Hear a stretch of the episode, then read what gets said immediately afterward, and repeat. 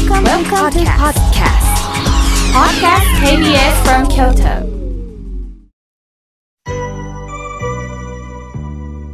それではこれより皆様方からいただきましたメッセージを紹介させていただきます。まずはじめに、えー、茶封筒で何か、え資料が入ってるんでしょうか？いただきました。えー、中井さんからです。えー、番組が始まりとっても嬉しいです。もちろん KBS ラジオはもう聞いてるんですが、妙慶さんの番組は、親鸞上人の教えをお届けいただくということで、私は新州門徒としてまたこの上ない喜びでございます。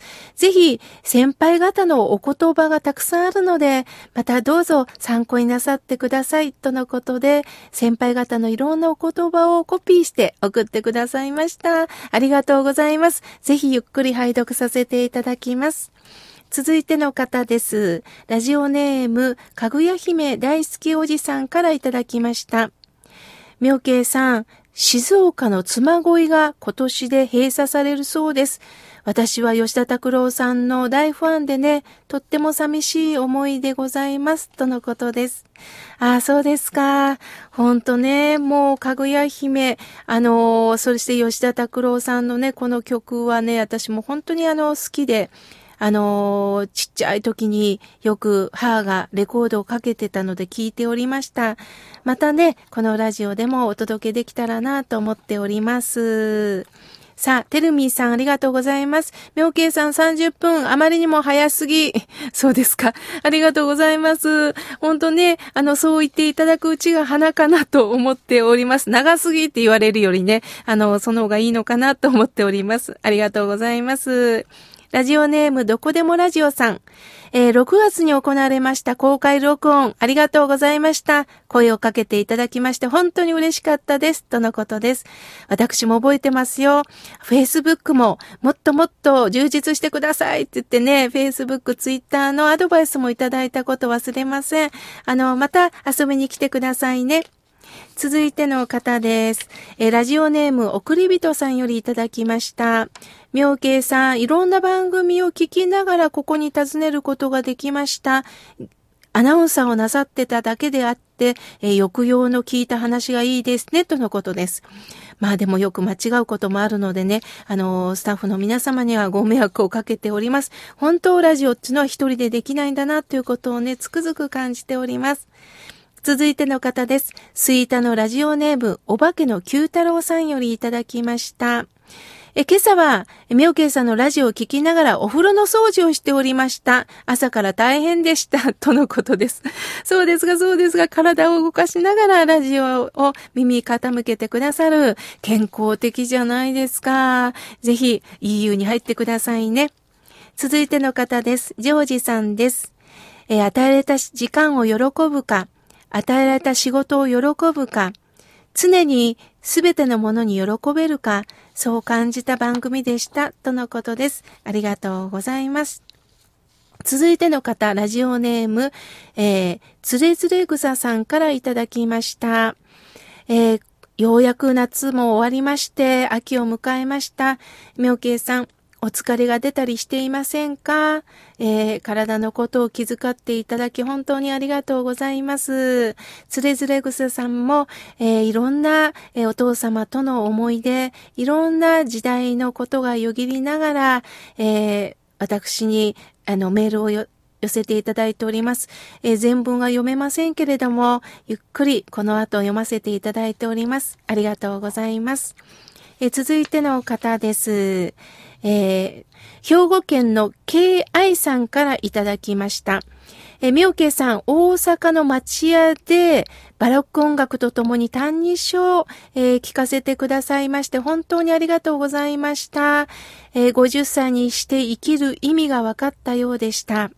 さあ、みおけさん教えてほしいんですが、誰にも分かってもらえない辛い思いをした人が順番に救われるんですか？そこそこ苦労して、ある程度報われた人も、またはちょっとぐらい人を傷つけた人も、阿弥陀さんに同じように救われるんでしょうかとのことです。ああ、なかなか、あのー、鋭い質問をいただきました。人間というのは、やはり公平か不公平かというのを感じます。やはり頑張ってきた人ほど救われると思いがちです。しかし、阿弥陀さんは、頑張らなかった人、頑張れなかった人もいる。また、人を傷つけてしまった人、悪いことをしてしまった人もいる。共に救われますよっておっしゃいます。すると不公平じゃないですかってなるんですよね。一生懸命真面目に生きた人がなぜこういうね、救われずに不真面目な人が同じように救われるんですかってなるんですが、私たちはやはり誰かに教えてもらえないと気づけないんです。煩悩を持ってます。あなたこれは悪いことなんだよと教えてもらえないと気づけないんです。すると、わからないまま終わるんではなくって、同じように阿弥陀さんから救っていただいた中で、ああ、そういうことでございましたか。こんな私も最後まで見捨てずに、そういう時期を待ってくださってたんですが、そういう時にようやく教えが届けられるので、もちろん良いことをして頑張っておられる人も認めてくださいます。でも良いことをしたために逆に悪いことをしてしまう人を責めるということにもなるので、だから私は良いことをしてると自分で言うんではなくって、そうだそうだ、私も迷惑をかけて生きてるんだなという気持ちでこれからね、生きていほしいなと思います。では続いての方です。えー、ラジオネーム、やっちゃんさんよりいただきました。えー、9月から実は失業しています。55歳なので再就職が大変です。妙慶さん、えー、前向きに生きていくっていうこと大切ですよね。そうです、そうです、やっちゃんさん。えー、視野を変えましょう。